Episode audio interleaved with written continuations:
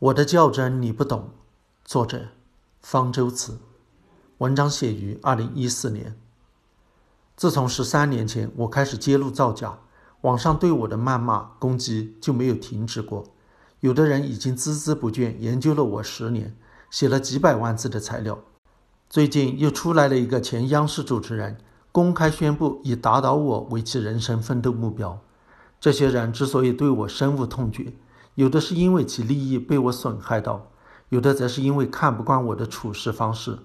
例如，那个央视主持人就控诉说，选择唯心支持肘子不是个明哲保身之举，肘子六亲不认，随时翻脸，这样的例子不胜枚举。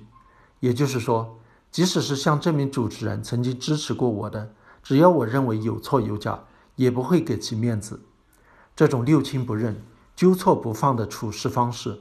难听的骂我是疯狗、偏执；好听点的说是较真、执着。与和为贵、中庸、给面子、得过且过、难得糊涂的中国传统文化，的确是格格不入。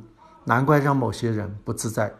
养成这样的处事方式，大概有性格方面的因素，不过更多的是教育培训的结果，特别是受到的西式学术训练。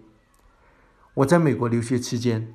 实验室每周要开一次碰头会，轮流由某个人汇报其实验进展，然后大家给他挑刺。实验结果能否说明问题？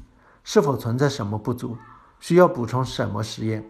如果那一周轮到的人没有实验进展值得汇报，也可从学术期刊上找一篇相关论文做介绍，然后大家也是给该论文挑刺。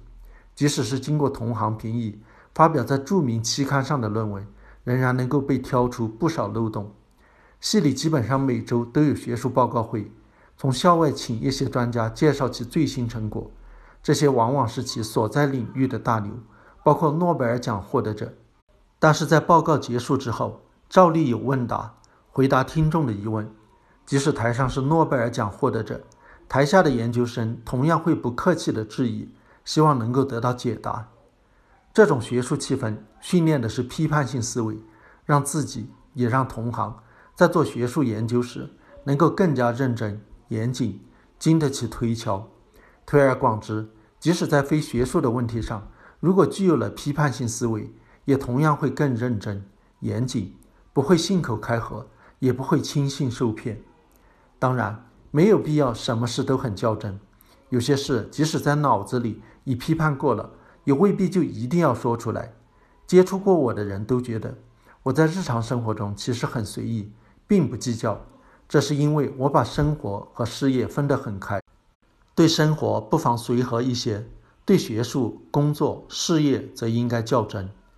中国历来存在的问题，就是把生活态度和工作态度混为一谈。对生活难得糊涂是一种无可厚非的方式，对工作也稀里糊涂就要出大问题。但是很多国人已习惯了用对待生活的随意态度来对待本该较真的工作，缺乏专业精神，导致了种种怪象，也是浮夸虚假泛滥的一个因素。如果有人胆敢站出来要较真一番，那些对浮夸虚假很宽容的人，这时候忽然对较真的人显得很不宽容，将矛头一起对准他，认为他坏了大家的好事。该糊涂的时候可以糊涂。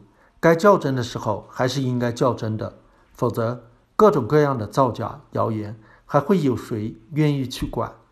如果真的痛恨造假，不妨就从对假较真开始。